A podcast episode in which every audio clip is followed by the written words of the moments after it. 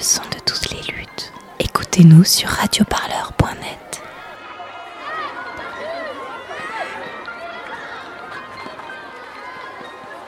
Le ministre de l'Éducation, M. Blanquer, s'est naturellement engouffré dans cette date sortie du chapeau et a commencé à lancer des propositions pour ce qui est rapidement devenu la rentrée du 11 mai. Le protocole sanitaire repose sur cinq piliers. D'abord, le maintien de la distance physique. Toutes les personnes présentes dans les écoles devront respecter une distance minimale d'un mètre à tous les moments de la vie scolaire. Dans les salles de classe, seuls 15 élèves seront donc accueillis. Un sens de circulation avec un marquage au sol pourra être mis en place. Aux récréations, les jeux de ballon et de contact seront interdits. On a 90% des communes qui euh, euh, ouvrent la semaine prochaine. On a fait quand même un protocole sanitaire très exigeant. Vous savez, pour moi, ce aurait été plus simple de dire on rentre en septembre ou même on, on rentre quand on découvre un vaccin. C'est, euh, ça aurait été la solution de facilité, mais je, je pense qu'on doit avoir euh, le droit à l'éducation chevillé au corps et, et, et avancer euh, pragmatiquement. Chère Alberti Villarienne et cher Alberti Villarien, concernant les écoles, nous n'allons pas les ouvrir la semaine du 11 mai.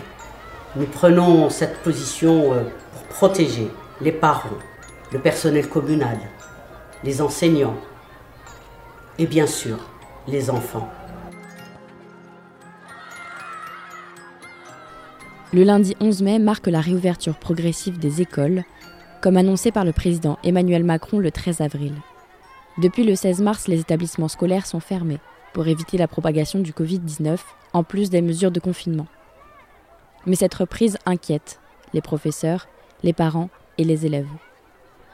Les critiques pleuvent du côté du corps enseignant et des syndicats contre le retour progressif en classe, avec une préoccupation en tête, la sécurité sanitaire de tous et toutes. Dès le 4 mai, un protocole de 56 pages fixe le cadre sanitaire à faire appliquer dans les écoles par les professeurs. Ce dernier s'appuie sur six piliers. Maintien de la distanciation physique, application des gestes barrières, limitation du brassage des élèves, nettoyage des locaux et matériels, formation et communication. Comment, dans ce cadre, les professeurs organisent la reprise. Quel état d'esprit est le leur? Par quels moyens et outils juridiques échapper à une reprise jugée prématurée? Je m'appelle Béatrice, je suis instite depuis deux ans dans un petit village de campagne, euh, dans une petite école de huit classes. Euh, Dans quel état d'esprit tu es et à quelle date exactement toi tu redémarres euh, l'école? Je suis totalement angoissée depuis l'annonce d'Edouard Philippe. En fait, quand Macron il a annoncé qu'on allait réouvrir les écoles, on s'est tous dit qu'il allait ouvrir euh, en priorité les lycées et les collèges, les élèves plus grands qui étaient en mesure de respecter les gestes barrières. Et à partir du moment où Edouard Philippe a annoncé qu'on ouvrait en priorité les écoles élémentaires et maternelles, ça a été la grosse panique. Donc ça fait euh, deux semaines qu'on est sur le pont avec des réunions à tout bout de champ, des directives contradictoires et pas claires, donc c'est la grosse angoisse. Je reprends en présentiel euh, le, la semaine du 18 et la semaine prochaine on a deux jours de, pré- de pré-rentrée pour voir un peu comment adapter le protocole euh, concrètement dans nos classes, faire la signalétique et tout. Donc on va passer deux jours à, à étudier la mise en place concrète de ce protocole lundi 11 et mardi 12. Alors théoriquement, on va recevoir des masques euh, par l'éducation nationale euh, incessamment sous peu, donc on attend toujours. Les personnels des mairies sont pas tous euh, équipés, et puis voilà, on n'en sait pas plus. Et qu'est-ce qui explique que vous reprenez, on va dire, malgré les deux jours de pré-rentrée la semaine prochaine, qu'est-ce qui explique que vous redémarrez vraiment que le 18 mai? Est-ce que c'est une discussion qui s'est faite avec les professeurs, le directeur d'établissement, etc. En fait, c'était euh, c'était une volonté qui venait aussi bien de l'équipe euh, que de la mairie. La mairie n'était pas sûre d'avoir le matériel euh, pour euh, pour pouvoir redémarrer, des masques pour ses personnels notamment. Et même là, la mairie voudrait qu'on commence la semaine d'après parce qu'ils sont pas sûrs d'avoir assez de masques si on commence le 18. Après, nous sur l'école maternelle, on est on est relativement près, donc on va on va attaquer le 18 quand même. On a relativement peu d'élèves et on se dit que ça vaut le coup d'avoir deux jours de de tests. Comme ça, si c'est ça se passe pas de façon optimale, ben on a encore euh, le pont de l'ascension pour revenir dessus euh, et voir ce qui doit être amélioré. Quoi. Toi, comment tu envisages le respect de ce protocole sanitaire avec les élèves? Euh, on, parle de, on parle de petits, donc euh, maternelle et primaire. Euh, voilà, le, respect des distances, le lavage de mains arrivé à l'école, après les, après les repas, après les pauses pipi, etc. Le, les jeux par groupe interdits dans la cour. Comment toi tu, tu l'envisages ça? Alors avec les maternelles, on a fait un peu un crash test en, en gardant les enfants de soignants, même si c'était pas exactement le même protocole. Et il y a deux choses qui sont dérangeantes, c'est que quand on gardait les enfants de soignants, il y a une matinée où on était deux instituts avec deux élèves, et ben même comme ça, en fait, on n'arrivait pas à les empêcher de toucher à tout. Et en fait, c'était horrible d'être toujours en train de leur dire, bah non, tu peux pas faire ça. Ils s'ennuyaient comme des rats morts parce qu'ils avaient le droit de rien faire mais même dans la cour, en fait, ils n'avaient pas le droit de prendre les vélos parce qu'après, il fallait les désinfecter. Il n'y avait pas le droit d'aller sur le toboggan parce qu'en fait, après chaque enfant, il aurait fallu désinfecter le toboggan. Du coup, ils avaient décret pour jouer. Il n'y a pas le droit de prendre de ballon non plus parce qu'un ballon, si tu le touches et qu'après quelqu'un d'autre le touche, et eh ben, ça transmet le virus. Du coup, bah, dans la cour, ils s'embêtaient plus que dans la classe, en fait.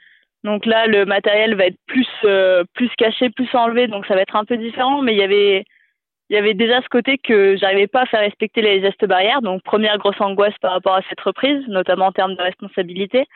Et le deuxième, la deuxième chose qui est très problématique, c'est qu'en fait on passait notre temps à dire non, fais pas ça, enfin à poser des interdictions, alors que l'école est un endroit qui est censé rassurer les élèves, surtout des petits enfants de maternelle, ils sont censés apprendre à vivre ensemble, à venir en confiance à l'école parce que c'est là ils doivent s'épanouir et apprendre. Et là on leur propose un, on va leur proposer un cadre totalement anxiogène avec des, des, des élémentaires, c'est un peu plus différent parce que je pense qu'ils peuvent le comprendre. Mais euh, la question de entre enfin le fait de comprendre et le fait de l'appliquer, je pense qu'il y a quand même euh, une marge euh, qui va être assez compliquée à mettre en place. C'est-à-dire que concrètement, si vous voyez deux élèves en train de se toucher le visage ou de se passer des crayons, vous intervenez directement? Et On essaie d'intervenir avant qui se touchent. Donc là, faut imaginer qu'en maternelle, on a des tables pour qu'ils soient 6, 8 ensemble. Bah là, il va y avoir un seul élève par table. Il aura une barquette de matériel individuel et il aura interdiction de toucher à tout le reste. Rien que ça, c'est affreux, mais c'est les seules choses qu'on peut mettre en place pour que, pour que ce protocole soit appliqué, en fait. En fait, je pense que là, c'était des maternelles et que l'idée d'un virus, c'est quelque chose de super abstrait qu'on peut pas voir et que du coup ils n'arrivent pas à le comprendre. Et en plus même s'ils le comprendraient de façon intellectuelle l'anxiété que crée ce changement en fait avec les petits on essaie le plus possible de ritualiser de faire toujours la même chose pour qu'ils se sentent rassurés dans un, environnement.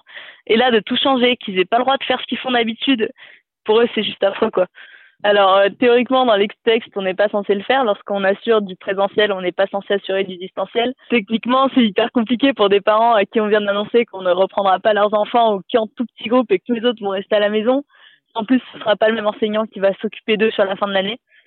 Ce, ce, faible lien qu'on a essayé de mettre en place par mail pendant pendant deux mois euh, par mail et tous les autres trucs et ben on peut pas le casser maintenant sinon ça y est ça va être la fin de l'année quoi et on va tous les perdre euh, encore plus. Donc il y a plein, enfin, je connais aucun collègue euh, qui va vraiment arrêter le distanciel de sa classe. Quoi. Et juste dans le protocole que tu m'as envoyé à destination des parents, une des dernières phrases, je crois, c'était quelque chose comme euh, que vont faire nos enfants à l'école? Euh, Ils vont surtout essayer d'intégrer ce protocole sanitaire. Est-ce que tu penses du coup que tu pourras véritablement faire classe, c'est-à-dire leur apprendre des, des, notions, leur apprendre des Alors, choses? par rapport à ça, déjà, on va rien leur apprendre de nouveau. Le but de cette fin d'année, c'est de consolider ce qui est déjà appris pour pas mettre en difficulté les élèves euh, et pas créer d'autres inégalités en apprenant des, des notions nouvelles. Donc on revient beaucoup sur ce, qui sur ce qui a été vu en début d'année. Et ensuite, dans beaucoup d'écoles, le choix a été fait de de faire en classe la même chose qu'on envoie euh, pour le travail à distance aux familles. Enfin, je vais pas faire classe comme d'habitude, je vais partir de ce qu'auront envoyé les instituts et je vais appliquer euh, le même travail qu'ils font à la maison avec leurs parents, quoi. Certes, ils pourront me poser des questions, mais non, on va pas faire classe comme d'habitude. Euh, là, c'est pas de la, c'est pas de l'école qu'on va faire, c'est plus de la garderie un peu améliorée, quoi. Et là, je me rends compte que ça fait euh, bah, depuis le discours d'Edouard Philippe où, où, en fait je pense qu'à ça, tu vois. Genre, j'en rêve la nuit et tout et j'arrive pas à m'intéresser à autre chose parce que il y a tellement peu de réponses que. Oui, alors, euh, je m'appelle Adrien, je suis euh, enseignant à Bobigny dans le premier degré. Mhm. Euh, donc, je suis brigade, c'est-à-dire que je fais des remplacements. donc, en général, je fais des remplacements assez courts de une ou deux journées sur la ville de Bobigny. Et je suis aussi représentant syndical pour la CGT Éducation 93 pour le premier degré. On a parlé de Bobigny. Bon, visiblement, ils annoncent le 18 mai pour les élémentaires. Et euh, la mairie a réussi à annoncer que les maternelles seraient fermées jusqu'à septembre, alors que l'inspection nous dit que les maternelles ouvriront le 2 juin. Je vais prendre l'endroit où j'habite, donc, euh, donc j'habite dans un quartier à, Noisy-le-Sec où je, je, je, connais, mes voisins sont des parents d'élèves, donc euh, j'ai pu leur poser la question. Euh, et eux me disaient voilà que c'était hors de question de remettre leurs enfants à l'école.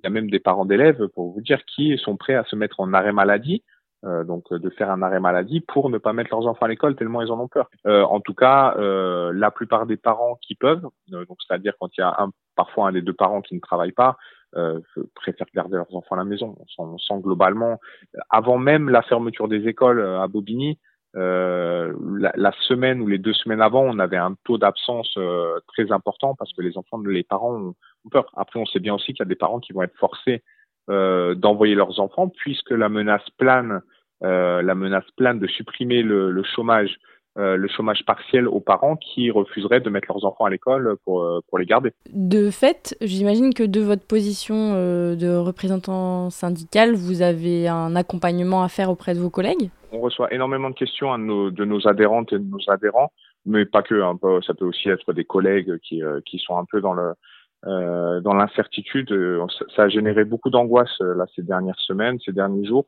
On, on, a beaucoup remarqué que les collègues, à la fois, ils ont l'impression de d'y aller, d'être envoyés comme ça en chair à canon dans les écoles, mais aussi ils voient pas forcément de perspective pour pour réussir à ne pas y aller, réussir à s'organiser pour pour justement éviter cette, cette reprise à l'école. On cherche on cherche à, à trouver des solutions euh, pour aider les collègues, euh, notamment de manière collective dans les équipes, à euh, à éviter ce retour dans les écoles. Et puis on, bah, c'est vrai qu'on on, avance un peu au jour le jour parce que il y a des déclarations qui arrivent à la fois du ministère.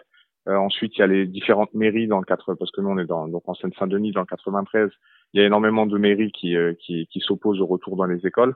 Donc on est obligé aussi de communiquer et de faire avec avec toutes ces toutes ces déclarations contradictoires. J'ai eu une réunion syndicale la semaine dernière où on était des professeurs des écoles de toute l'école, de plein d'écoles du département, et chacun exposait un peu sa situation.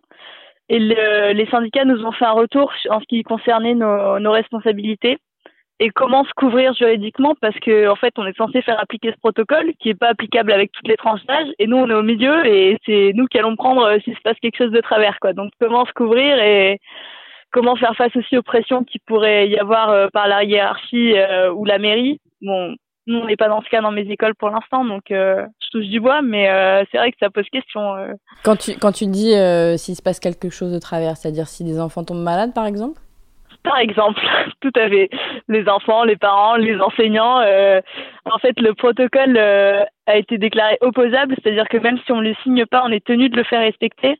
Et si on arrive à faire une preuve du non-respect de ce protocole, on peut être on peut être attaqué pénalement et contrairement à d'habitude, l'État ne nous remplacera pas euh, face euh, à la justice.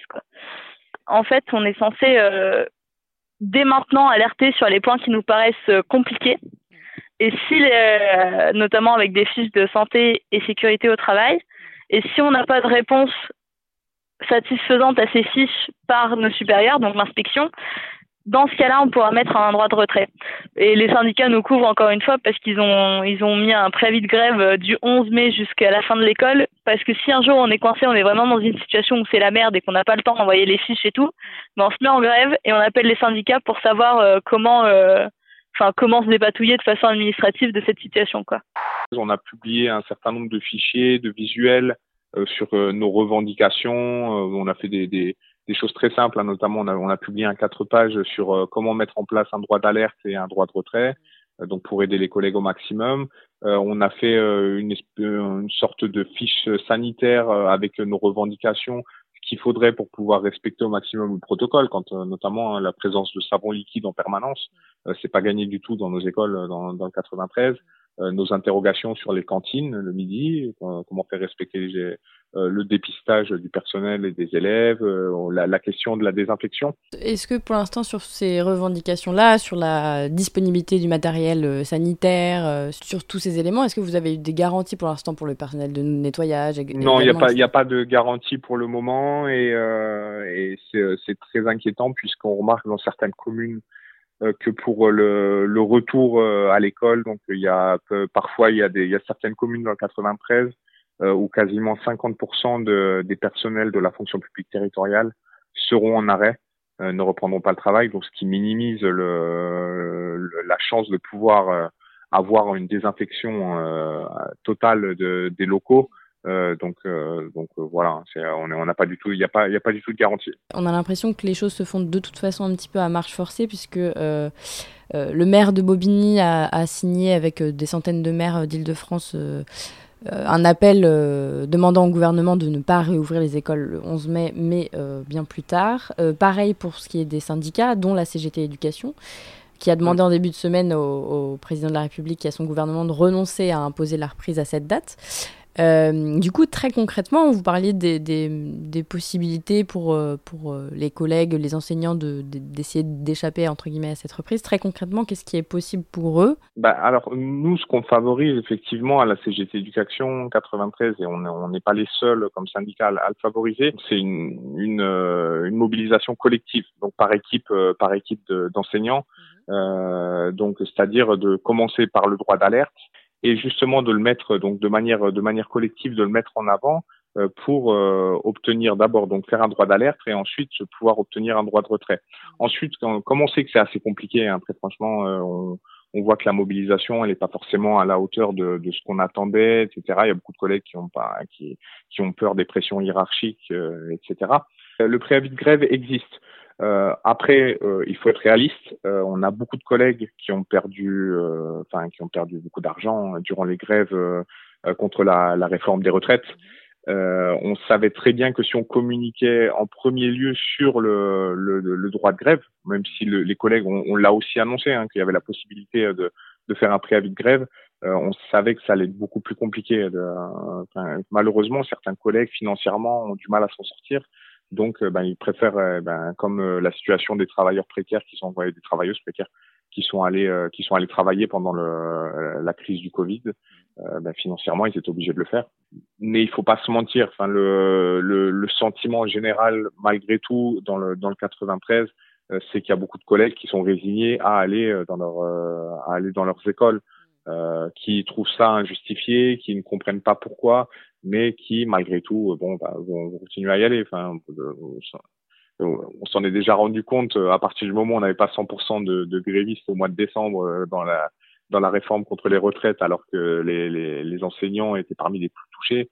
on se doute que ben n'est pas sur un vent de révolte massif dans le dans, dans, le département. Et quel regard vous portez sur l'argument de dire que finalement la reprise de l'école est, est, nécessaire euh, pour mettre fin à des inégalités euh, sociales de fait pour euh, parce que certains enfants sont comment dire en rupture avec l'école parce qu'ils n'ont plus accès à un enseignement même à distance etc.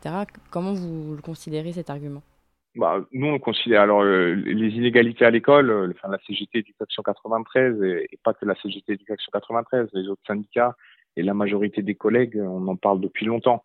Euh, rien n'a été fait pour ça. Euh, on sait très bien que le, le, le gouvernement, euh, et on, a l'impression qu'ils viennent de découvrir ce qu'étaient les, inégalités à l'école, alors que quand on a commencé le confinement, le ministre Blanquer avait l'air de dire que tout allait bien.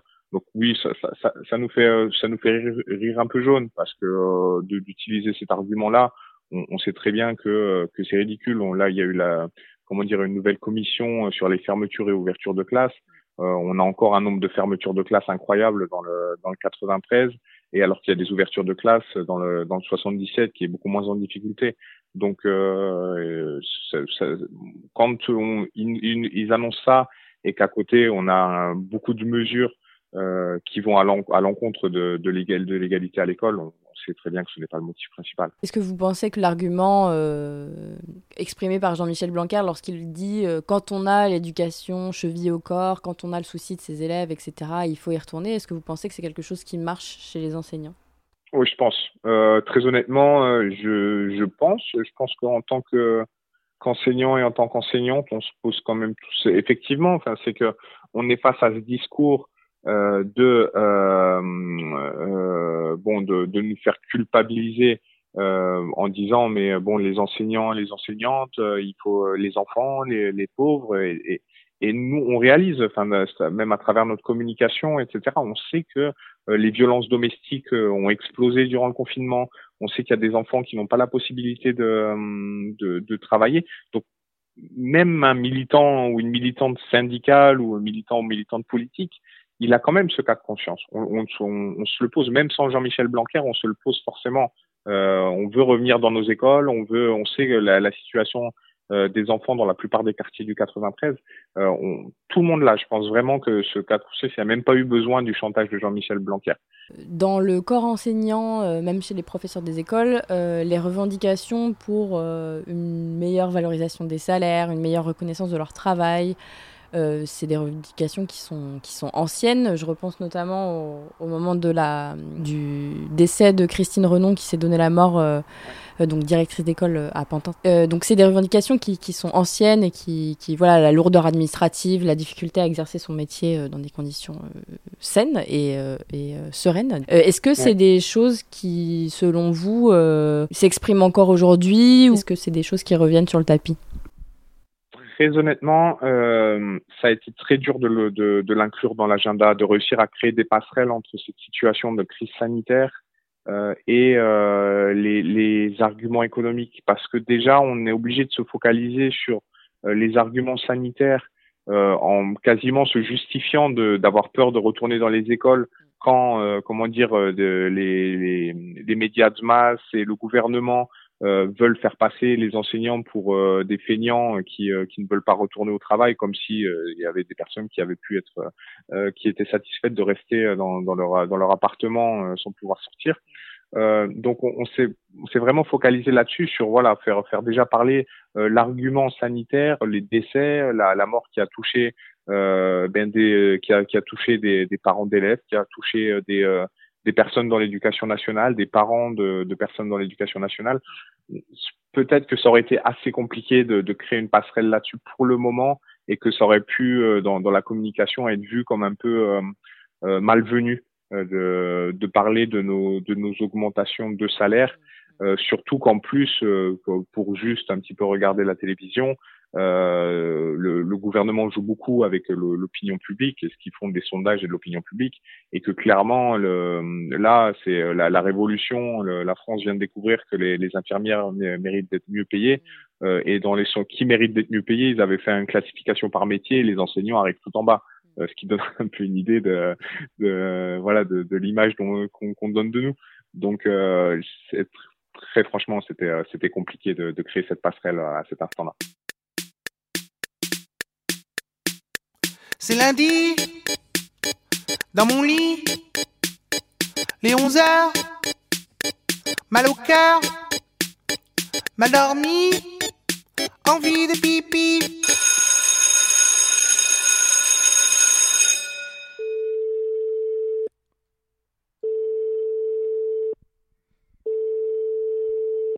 Allô, bah, je m'appelle Manu, euh, je suis euh, à ESH dans l'Académie de Paris euh, accompagnant des élèves en situation de handicap et syndiqué à Sud Éducation Paris. Est-ce que c'est une journée chargée pour vous aujourd'hui, lundi 11 mai? Aujourd'hui, bah oui, oui, quand même, bah, parce que donc d'un côté il y a la reprise et puis après de l'autre côté il y a le travail syndical qu'il faut continuer à mener, sachant que euh, il va être sacrément intense vu que on imagine bien que les conditions de de reprise vont pas du tout être euh, réunis dans les écoles. Et est-ce que vous avez le, le, sentiment que autour de vous, euh, dans le milieu syndical, la mobilisation se fait? C'est-à-dire qu'il y a des, euh, des professeurs ou des personnels euh, qui gravitent autour de l'école, euh, du personnel éducatif, qui ne va pas retourner aujourd'hui euh, dans les écoles, faisant valoir un droit de retrait ou, ou se mettant en grève?